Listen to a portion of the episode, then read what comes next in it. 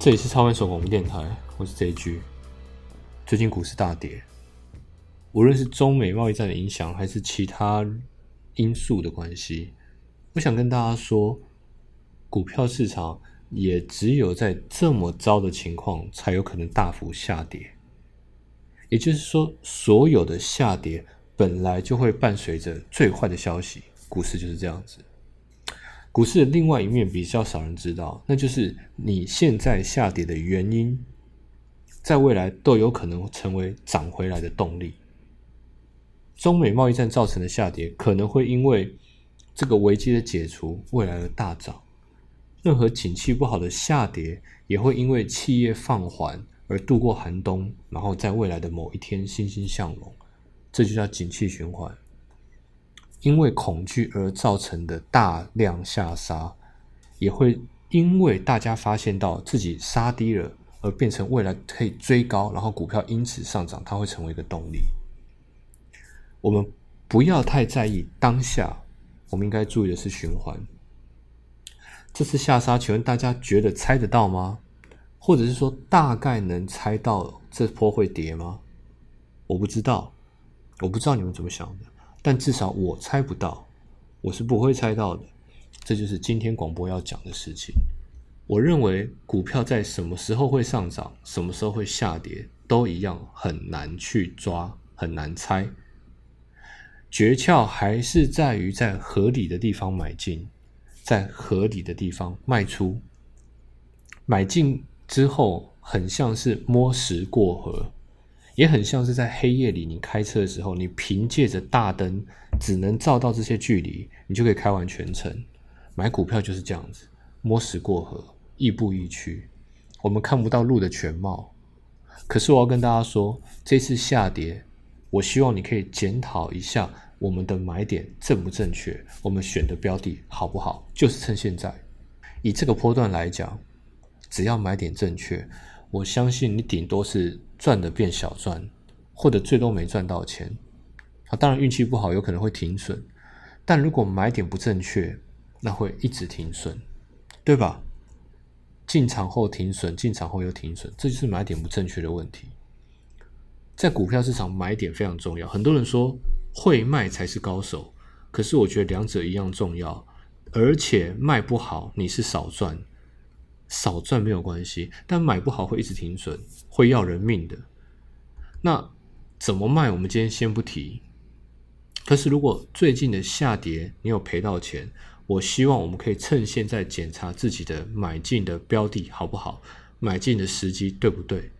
我们一起把交易明细拿出来看，好不好？我们看他两眼，看是几月几号买的，买什么股票，哪些股票，为什么上涨的时候没有跟着一起涨上去？下跌的时候，我却跌最凶。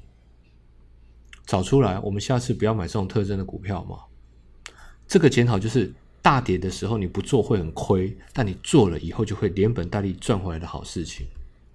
其实股票市场在上涨的时候，任何人任何买点都能赚到钱，可是只能赚到钱，不会学到经验。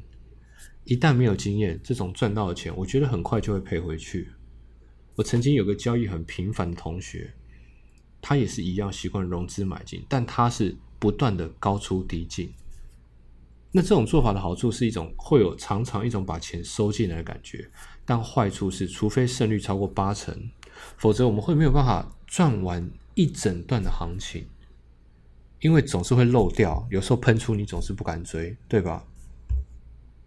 再来就是涨势的末端，这种高出低进。涨势末端下杀，就像最近几天下杀的速度都是比较快的，所以会出现重大亏损。然后因为看到下杀就直接买进，已经养成习惯了，所以一买就跌，就会连续下跌，连续买进，连续停损，这样好可惜哦。因为其实下杀买进本来就是一个好的策略。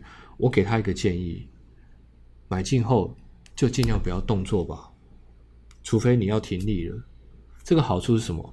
你可以确认我们的买点是不是真的安全？你对于自己挑的股票，你会更精挑细选，你会知道这档股票选的到底够不够好。安全的买点在下杀的时候最容易看出价值。你在好的买点买进好的股票，在下杀的时候你根本就不会痛。要么你的股票不会跌，要么跌了离成本还有一段距离。股市的上涨、下跌都是情绪造成的，而且那个波动至少有二十 percent 以上，超乎想象。一家公司假设它认定它的合理，假设有合理价是一百块，大家看好的时候，它的波动会到一百二；看坏的时候，它的波动可能会到八十块。但公司本身一点都没有改变。我在布洛格有提到，我觉得做股票出手次数不要太多才行。好的点位冲进去被卡位，下跌对我们来说只是要不要停利，或是要不要加码而已。其他那种短线进场点在短期上好像可以赚钱，可是那些单子在处理起来都需要更谨慎小心，也就是难度比较高。我觉得它更加重了技术上的依赖性。比起在好的点位卡位，这种短期做法的技术上跟心态上难难度都提高太多了。如果这波有赔钱，除了单纯运气不好之外，大部分的情况我猜都是因为买卖次数比较多造成的。试着降低买卖次数吧。如果每个星期会买卖的人，试着改成一个月买卖一两次就好。如果一个月会买进好几次的人，试着改成两个月买进一两次就好。其实做股票两个月买一次应该也很够了。其他点位都没有你想象中的好，都很容易停损。好的点位会让你很容易赚钱，而且下杀也不会碰到你的成本。好的点位很无聊，但是在这些地方买进会让我们在股市里冷静到不行。想要在股票市场赚钱的关键就在这里。希望今天的广播会对你有帮助，祝大家股市顺利。这里是超凡手广播电台，我是 J G。